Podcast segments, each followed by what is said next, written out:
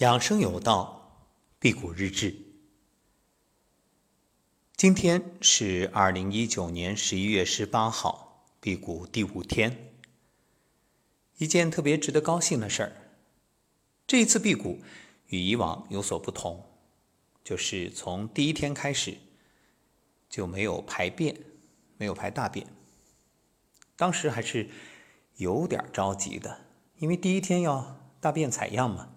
本身这一次就是苏州大学全程的科研团队来参与，所以需要这个采样去化验，化验肠道的菌群啊、内环境啊。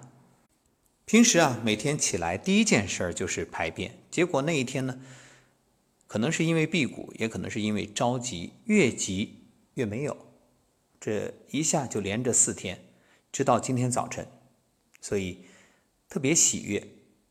当然，在这里也给大家做一个说明。通过这一次辟谷训练营啊，也特别了解到，如果辟谷当中不排便，不用担心，也无需着急。这说明什么呢？说明你的大便当中啊，还有你身体需要的一些能量，它会从中获取。这个也没有什么不好意思或者厌恶的，这很正常。你就相信身体是智能的，它会自己调节。不必在意，那一切水到渠成，到了一定的时候，这自然就有了。至于你所担心的，哎呀，这宿便在我身体里会不会吸收毒素啊？等等等等，别担心。要说宿便，谁都有，而且有的宿便跟你的时间已经很久了，不差这几天。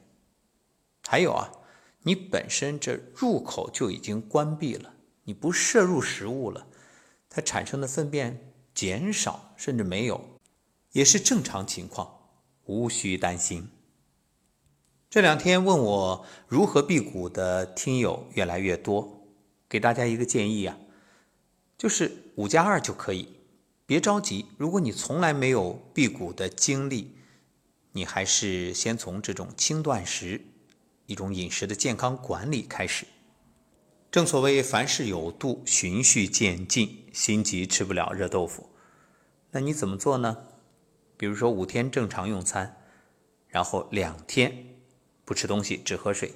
但是要注意，这两天前，也就是你正常用餐的第五天的晚上，就别吃东西了，这样让身体适应一下。因为我会发现很多辟谷的朋友啊，第一次都会犯一个错误，什么呢？哎呀，马上要辟谷了，心慌的不行，赶紧！辟谷前一天我得吃的饱饱的，我得储备足够的能量。我们不是骆驼呀，你也没有驼峰，对不对？你吃那么多往哪儿存啊？存不了的，只会增加肠胃的负担。而且，当你吃了那么多，接着第二天突然不吃，你觉得你身体适应吗？他肯定难受啊，不舒服。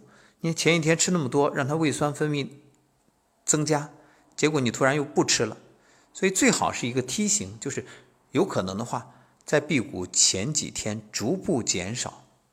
那五加二就没那么复杂，你就前一天晚上不吃就好了。如果真有条件的，或者真有这个毅力的，你天天晚上都不吃晚饭，那你睡得才舒服呢。当然前提不能熬夜。如果你说我不吃晚饭，结果到一点才睡。那你饿得心慌，跑厨房去找东西，到冰箱去扒拉，那这个我就不好说了。所以这一点呢，提醒大家。还有就是不辟谷，你不知道身体平时有多大的问题。很多人现在都是垃圾食品作为自己的饮食选择，垃圾食品必然带来垃圾体质，所以建议大家。在辟谷之后，就是日常的用餐里，一定还要注意你的饮食，特别是一些调味品的选择。能不用调味品的最好，清淡一点。因为你辟完谷之后，会觉着吃白水煮菜都很香，那真的是味蕾都恢复了功能。为什么我们很多人越吃口味越重啊，越来越咸，越来越辣，不辣不过瘾？你的味蕾都失去它的功能了。都根本尝不出味道了，所以你能吃辣没什么值得骄傲的，能吃辣只能说明你身体麻木了。各位不妨想想，这贵的房子和便宜的房子它区别在哪儿？一个是地段啊，城市，还有很重要的一点，材质。你用什么材质建房装修，这个房子就是什么样的价值。